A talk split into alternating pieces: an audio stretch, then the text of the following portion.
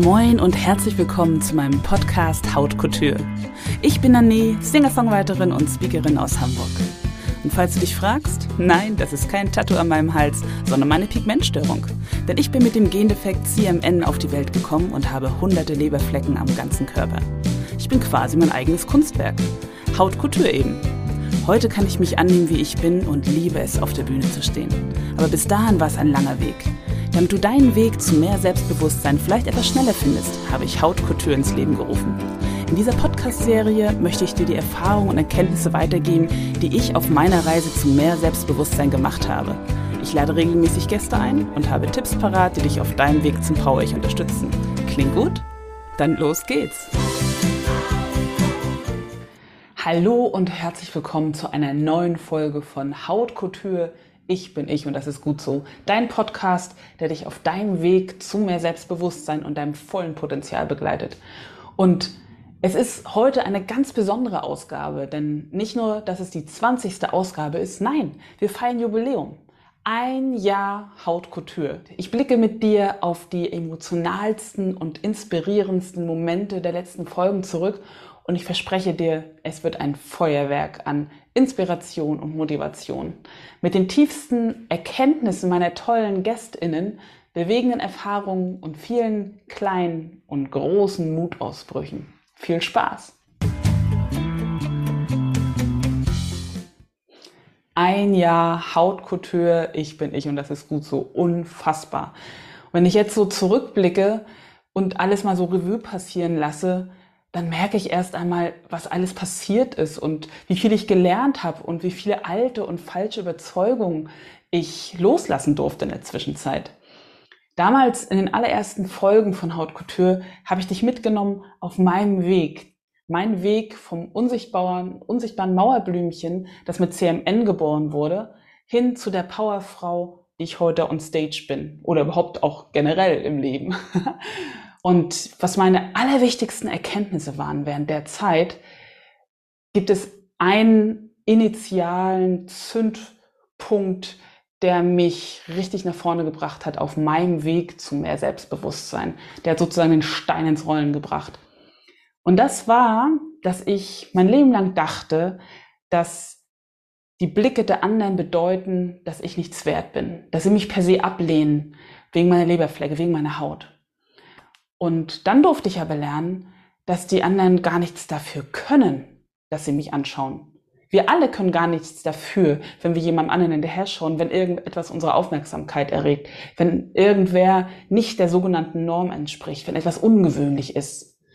Denn das ist ein Urinstinkt aus der Zeit, als wir noch mit der Keule durch den Wald gelaufen bin, sind. Ich nenne das auch ganz liebevoll unseren Säbelzahntiger-Moment.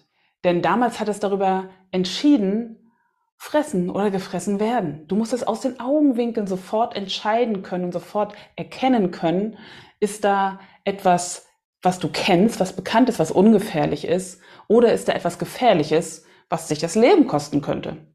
Und diese Instinkte, die haben wir immer noch so tief in uns drin, die stecken so tief in uns drin, dass sie auch heute noch wirken.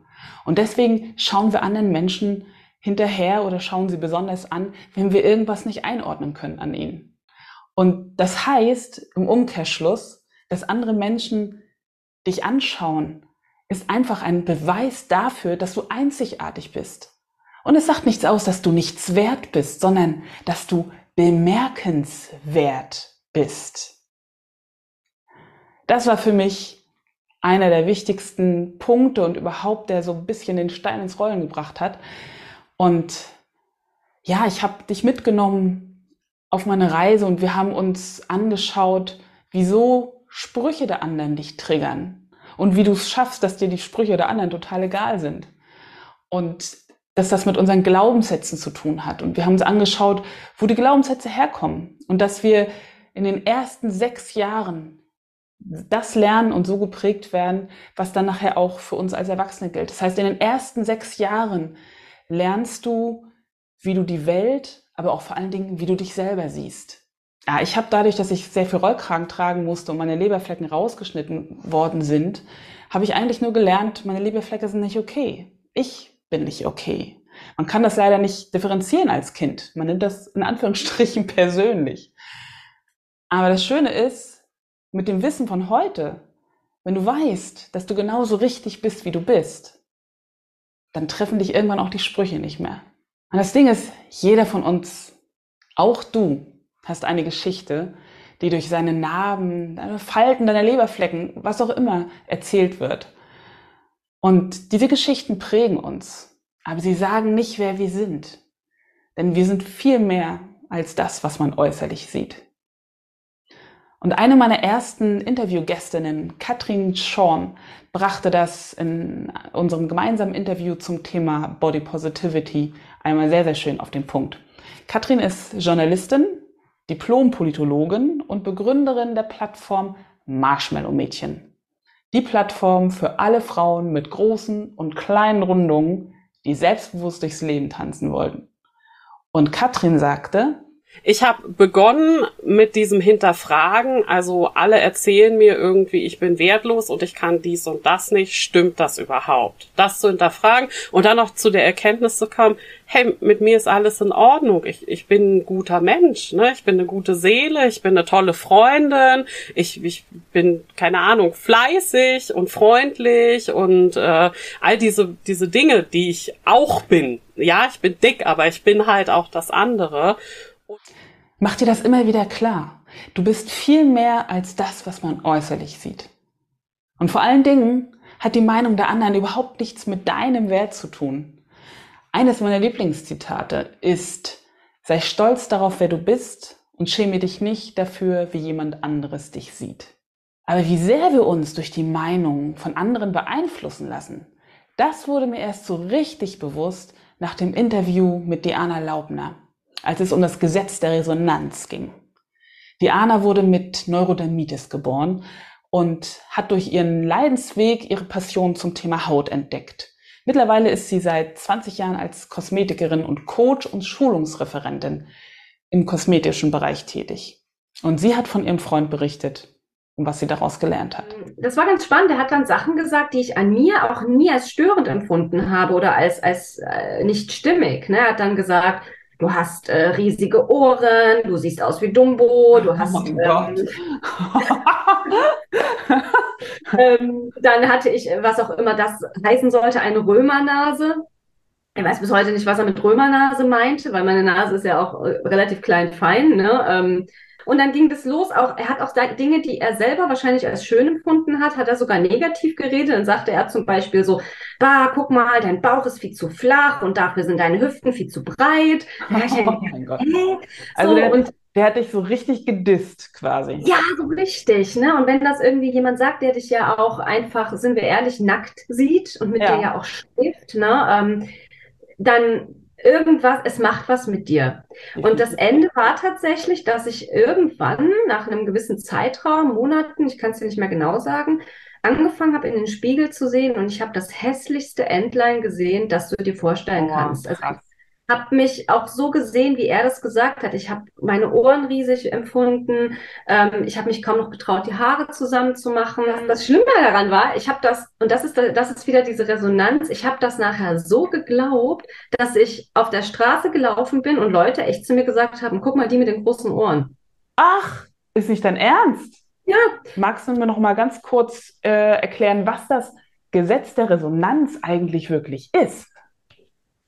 Ja, das bedeutet, das, was wir im Prinzip raussenden, kommt zu uns zurück. Also das heißt, ähm, das ist wie ein Bumerang. Ne? Egal, ob ich äh, dem Universum, nenn es wie du es möchtest, ne? oder dem Spiegel, ist egal, was du da rausgibst. Ne? Es wird einfach zurückgeschmettert. Und in dem Moment ist es einfach das, was du denkst, wird deine Wahrheit. Du hast immer recht. Mhm. Du hast immer recht. Wenn du denkst, du kannst das nicht, dann kannst du es nicht. Ne? Mhm. Wenn du denkst, du kannst es, dann kannst du es auch. Ne? Du wirst immer recht bekommen. Wir alle sind mit so unterschiedlichen Geschichten, Körpern, Lebensentwürfen auf der Welt unterwegs. Aber etwas, das wir nie vergessen sollten, ist, dass man nicht jede Besonderheit und Behinderung oder chronische Erkrankung auf den ersten Blick sieht. Und deswegen finde ich es so wahnsinnig wichtig, unvoreingenommen auf Menschen zuzugehen. Wie viel schöner wäre die Welt, wenn wir aufhören würden, uns gegenseitig in Schubladen zu stecken, sondern offen aufeinander zugehen würden. Und ein Beispiel dafür ist für mich die zauberhafte Mandy Flair, die unter dem Namen Mutsammlerin auf Instagram über ihr Leben mit ihrer Sozialphobie redet. Und die zeigt, dass man trotz der Angst tanzend auf der Bühne stehen kann. So richtig erfahren, dass das eine Erkrankung ist, die auch einen Namen hat, habe ich dann erst in der zweiten Therapie, die ich gemacht habe. Da fiel zum ersten Mal der Begriff soziale Phobie. Das heißt, du hattest denn schon die erste Therapie und die Therapeutin, ich will jetzt nicht sagen, hatte keine Ahnung, aber wusste sie nicht dass du eine Angststörung hast? Oder also, wie kann Für ich mir das vorstellen? Die war das immer so, ja, sehr, ist halt sehr schüchtern und geh halt mal nach draußen und spreche Leute auf der Straße an und frage nach der Uhrzeit, was ich natürlich nicht gemacht habe. Ja, krass. Und sie war auch so, ja, es kann gar nicht sein, dass auch wenn du dich jetzt irgendwie mehrfach überwunden hast, in der Schule was zu sagen, dass die Ängste immer noch da sind, weil in jedem Lehrbuch steht, dass die Ängste jetzt weniger sein müssten, aber waren sie halt nicht. Wie, du hast dich einfach nicht ans Lehrbuch gehalten. Mandy, ganz ehrlich. das ist ja wirklich die Höhe. Ja. Aber das ist ja krass, dass, dann, dass du dann halt eine Therapeutin hattest, die augenscheinlich deine Angststörung einfach auch nicht diagnostizieren konnte. Was ja dann noch viel mehr, also ich meine, auf der einen Seite hat man ja das normale Umfeld, seine Freunde, seine Familie, die Menschen, mit denen man halt äh, ständig so am Interagieren ist die es ja auch nicht wissen, weil ne, du siehst ja normal aus, bist halt ein bisschen schüchtern, aber dass es dann ja sogar eine Therapeutin, die eigentlich ja medizinisch und äh, psychisch geschult sein sollte, auch nicht erkennt, das finde ich jetzt gerade, ja, ich gebe zu, ein bisschen erschreckend. Die dritte, bei der habe ich mich richtig ernst genommen gefühlt. Und das hat dann auch schon, also allein diese Tatsache hat dann schon total geholfen, dass man so ja, dass ich mich zum ersten Mal verstanden und ernst genommen gefühlt habe mit den Ängsten und Sorgen, die ich habe. Was mich besonders gefreut hat, ist, dass ich sie vor ein paar Monaten sogar live und in Farbe kennenlernen durfte auf dem Kämpferherzen-Treffen in Kassel. Das ist eine, eines der größten Community-Events für Menschen mit chronischen Erkrankungen und oder Behinderung. Und ich habe echt nicht schlecht geguckt, sie dort zu entdecken auf einmal. Denn für jemanden mit einer Sozialphobie ist eine Veranstaltung mit tausend Menschen einfach eine ganz besondere Herausforderung. Aber sie hat sich Unterstützung mitgebracht und im wahrsten Sinne des Wortes Mut gesammelt. Ist ja auch klar, so als Mutsammlerin. und es zeigt aber noch einmal mehr. Wir sind so viel mehr als das, wie es scheint. Und du kannst so viel mehr als das, was du glaubst. Das bringt mich direkt zu meinem nächsten Thema und meiner nächsten Interviewgästin. Viel zu häufig schließen wir vom Äußeren auf die Fähigkeiten oder die Leistungen des anderen. Insbesondere bei Menschen mit Behinderungen und oder chronischen Erkrankungen. Und dass wir das tun, hat einen Namen. Und er heißt Ableismus. Oder auch auf Englisch Ableism. Das Wort beinhaltet ja schon den englischen Begriff to be able, fähig zu sein, und vereinfacht gesagt, schließen wir vom Äußeren des Menschen auf seine Fähigkeiten, das, was er in der Lage ist zu tun, zu leisten. Letztendlich ist das nichts anderes, als dass man Menschen mit Behinderungen weniger Wert und weniger Fähigkeiten zuspricht als nicht behinderten Menschen. Und was mir gar nicht so klar war am Anfang, selbst vermeintliche und auch gut gemeinte Komplimente entpuppen sich leider allzu häufig als ableistisch. Ich habe dazu mit Sabrina Lorenz gesprochen. Sabrina ist Speakerin, Bloggerin, Aktivistin für Inklusion, Ableismus und Medizinkommunikation und lebt selbst mit einer angeborenen chronischen Erkrankung und Behinderung. Außerdem, und da schließt sich der Kreis schon wieder, ist sie Mitveranstalterin des Kämpferherzen-Treffens, auf dem ich dieses Jahr das allererste Mal als Referentin auch äh, unterwegs war. Ich bin mehr als meine Behinderung ähm, und möchte nicht nur auf diese Behinderung und auf meine körperlichen Voraussetzungen reduziert werden. Mhm. Ich finde es aber wichtig, diese anzuerkennen und anzunehmen, weil eben bei mir da ganz viel auf zwei Ebenen passiert. Zum einen auf diesem gesellschaftlichen, in dem ich keine Teilhabe erfahre. Beispiele sind, ähm, mir würde man meine Behinderung von außen erst einmal nicht ansehen. Und wenn ich zum Beispiel auf einem für behinderte Menschen gekennzeichneten Parkplatz parke, dann gibt es ganz häufig den Spruch, ja, Sie sehen noch nicht behindert aus, wieso nehmen Sie jetzt den Menschen mit Behinderung den Parkplatz weg? Oh, Was ja. zwar eigentlich mit einem guten, in Anführungszeichen, Hintergedanken passiert, aber in dem Moment spricht die Person mir meine Behinderung ab. Oder wenn ich mich für einen Job bewerbe, dann kommt häufig, ja, okay, Sie sind nicht vollständig arbeitsfähig, nicht im gleichen Maß wie eine nicht behinderte Person, dann will ich sie nicht haben. Ähm, oder, also Ableismus passiert manchmal ganz laut, in einer Form von Behindertenfeindlichkeit, aber manchmal auch ganz unterschwellig. Ja. Und unterschwellig ist es ganz häufig, wenn mir meine Behinderung abgesprochen wird ja. oder in vermeintlich positiven Aussagen wie für eine behinderte Person bist du ja ganz hübsch. so. Das stimmt. Und, ja. Und deswegen ist es ganz schwierig zu sagen, wo passiert das? Weil die Frage ist eher, wo passiert es nicht? Ich kann dir sagen, dass mich dieses Gespräch mit Sabrina einmal mehr sensibilisiert hat, genauer hinzuschauen und zu merken, an welchen Stellen ich selber noch ableistisch unterwegs bin, obwohl ich das gar nicht will. Und was Sabrina außerdem noch sehr, sehr wichtig ist. Ich finde, das ist so wichtig anzuerkennen und wertzuschätzen, die Kraft, die du aufgebracht haben musst von dem Schritt, ich verstecke mich, weil ich Ablehnung erfahre, bis hin zu, ich gehe jetzt progressiv daran und ich erkläre das den Menschen, weil du schaffst damit natürlich eine Aufklärungsarbeit, die unfassbar wichtig ist. Aber wenn man das aus einem sehr idealen Gedanken denken würde, dann hättest du diesen Schritt niemals machen müssen. Dann mhm. wäre von Anfang an, wärst du gut genug gewesen, so wie du bist. Ja. Und dann hätte man von Anfang an dir nicht das Gefühl gegeben, dass du anders als Synonym für falsch bist, ja. sondern anders und damit du. Und genau das ist es. Es ist nicht nur wichtig, achtsam mit Sprache umzugehen, sondern auch endlich über verstaubte alte Normen und sogenannte Schönheitsideale drüber wegzugehen und sie neu zu definieren. Denn ich finde, wir sind alle einzigartig und perfekt, wie wir sind. Genau das macht unsere Welt erst so bunt und vielfältig. Wir haben gerade von Ableismus gesprochen. Und Ableismus erlebte auch Isabel Bodensee fast täglich wenn sie mit ihrer Tochter Juliette unterwegs ist. Isabel selbst ist professionelle und passionierte Jazzmusikerin und Dozentin an der Musikhochschule in Frankfurt. Und sie sagt, nicht meine Tochter ist behindert, sondern sie wird gehindert, nämlich von der Gesellschaft. Denn Juliette hat aufgrund eines Sauerstoffmangels während der Geburt eine infantile Zerebralparese.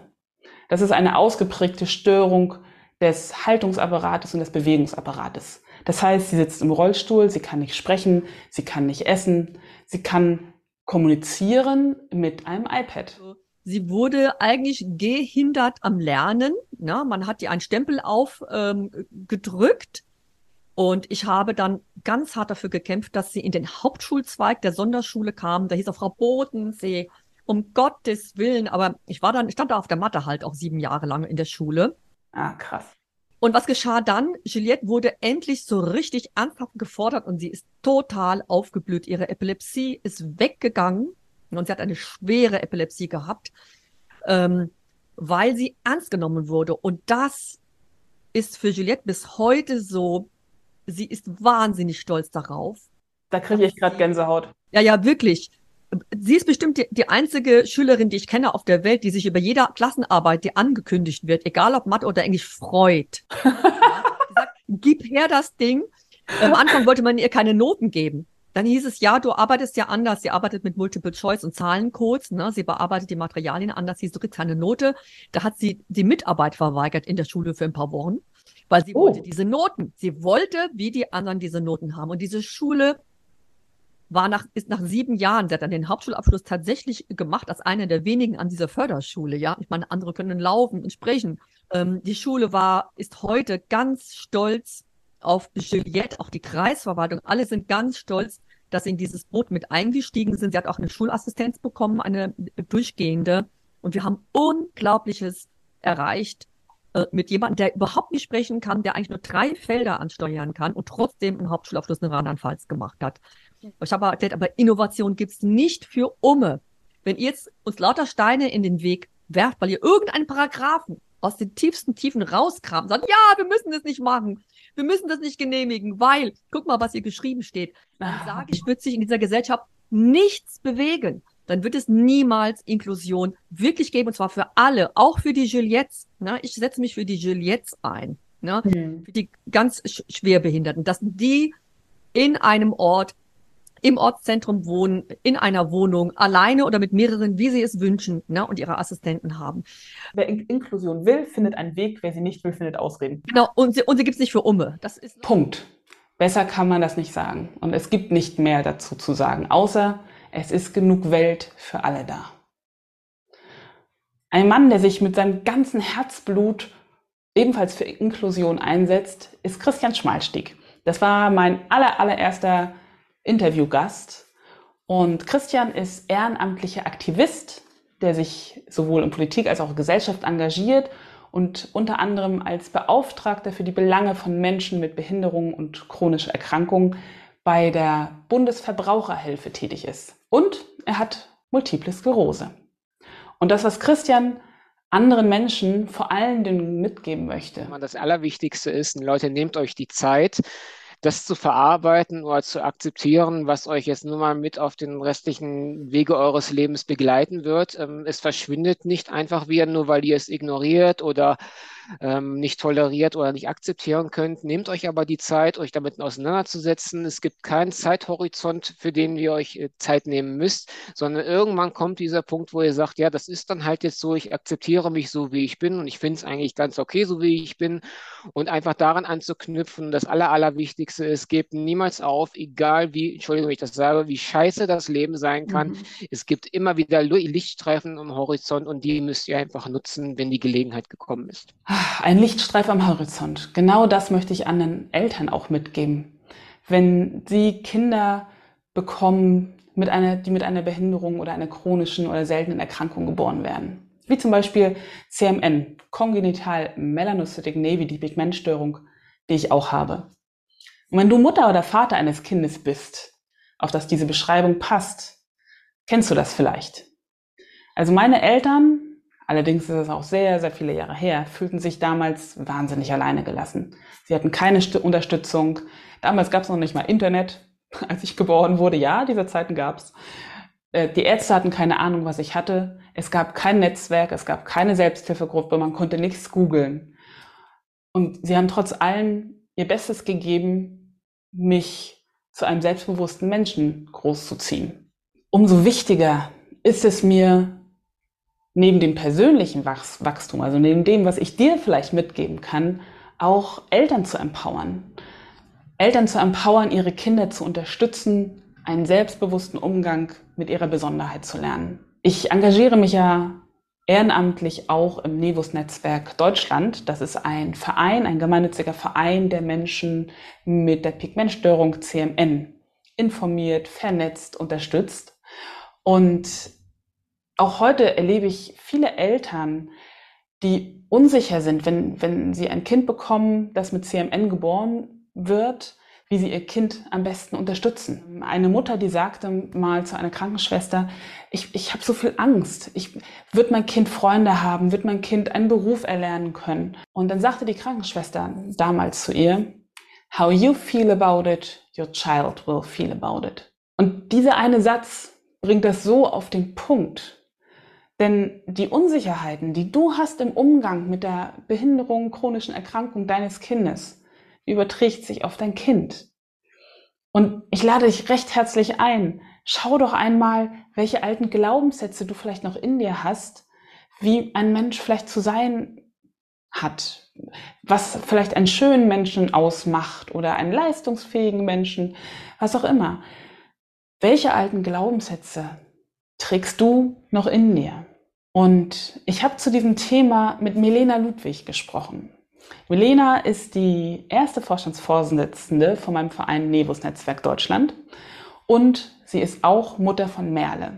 Merle wurde mit einem großen Nevus an der Hand geboren und mit einem sogenannten äh, Badehosen-Nevus. Milena hat von ihren Herausforderungen erzählt und hat Tipps gegeben, wie andere Eltern und wie sie selber mit damit umgegangen ist, ein Kind mit einer Besonderheit zu haben und mit einer Besonderheit zu unterstützen. Ich bin total daran gewachsen. Also die letzten äh, sieben Jahre sind, äh, ich glaube, so viel Entwicklung habe ich außer meiner Kindheit noch nicht durchgemacht. Und ich habe meine eigene Ansicht zu dem Ideal verändert. Ich sag mal, wenn man Kinder plant und Kinder bekommt, dann hat man ja schon eine Vorstellung, wie das alles so werden wird. Dann kommt natürlich was, was nicht so geplant war. Mhm. Also das Kind schon, aber äh, eben der mit dem Nebus nicht.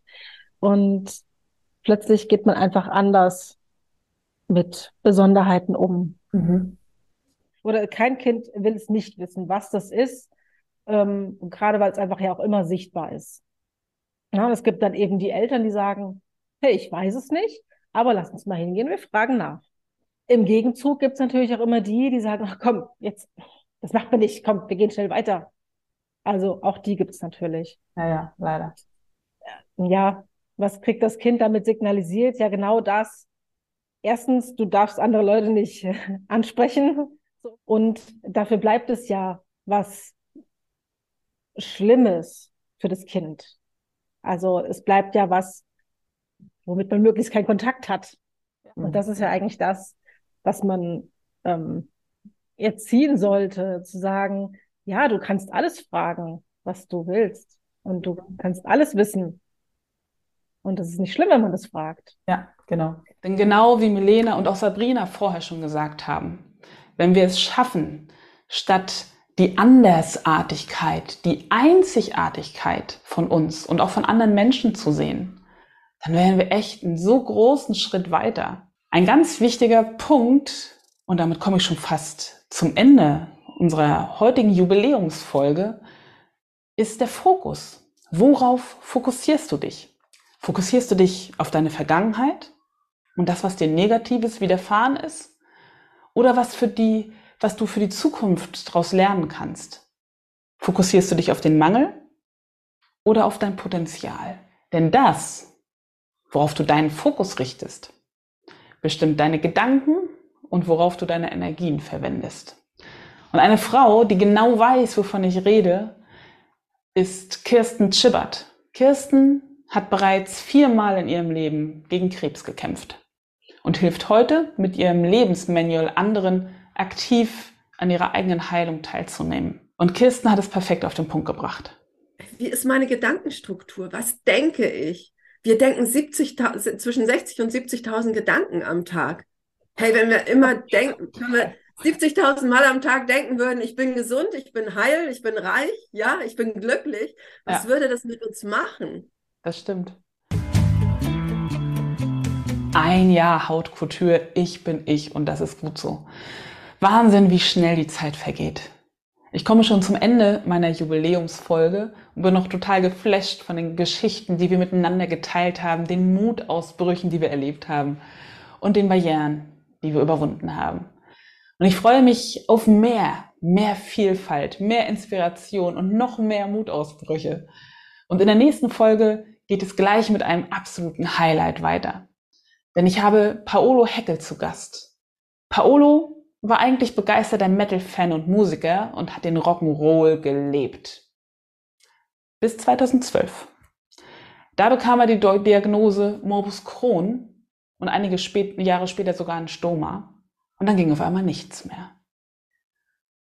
Und dann musste er sich die Frage stellen, wer bin ich eigentlich? Was macht mich aus, wenn ich auf einmal nicht mehr den Rock'n'Roll leben kann? Und wie er damit umgegangen ist, was er gelernt hat und welche Antworten er gefunden hat. Und wie er heute dann mit mehr als 300.000 Follower auf TikTok und mehr als 20.000 Follower auf Instagram inspiriert, das erfährst du in der nächsten Folge. Ich danke dir von ganzem Herzen für deine Unterstützung und dein Zuhören. Denk daran, es ist nie zu spät für den ersten Schritt in dein neues Leben. Und wenn du einen Themenwunsch hast oder denkst, es gibt da jemanden, der oder die mit seiner ihrer Geschichte unbedingt zu Gast in meinem Podcast sein sollte, dann schreib mir gerne per E-Mail an podcast@nane-music.com oder schick es mir als Direct Message auf mein Instagram-Profil unter nane-music.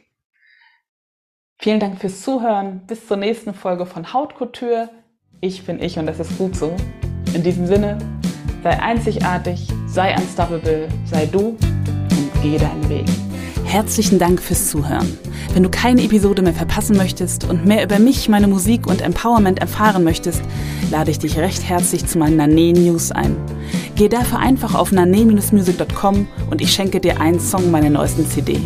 Und wenn du eine Frage auf dem Herzen hast rund um das Thema Selbstbewusstsein, Body Positivity oder Empowerment, schicke mir gern deine Nachricht per E-Mail an nane-music.com. In diesem Sinne, bleib body positive und ganz du selbst. Deine Nane.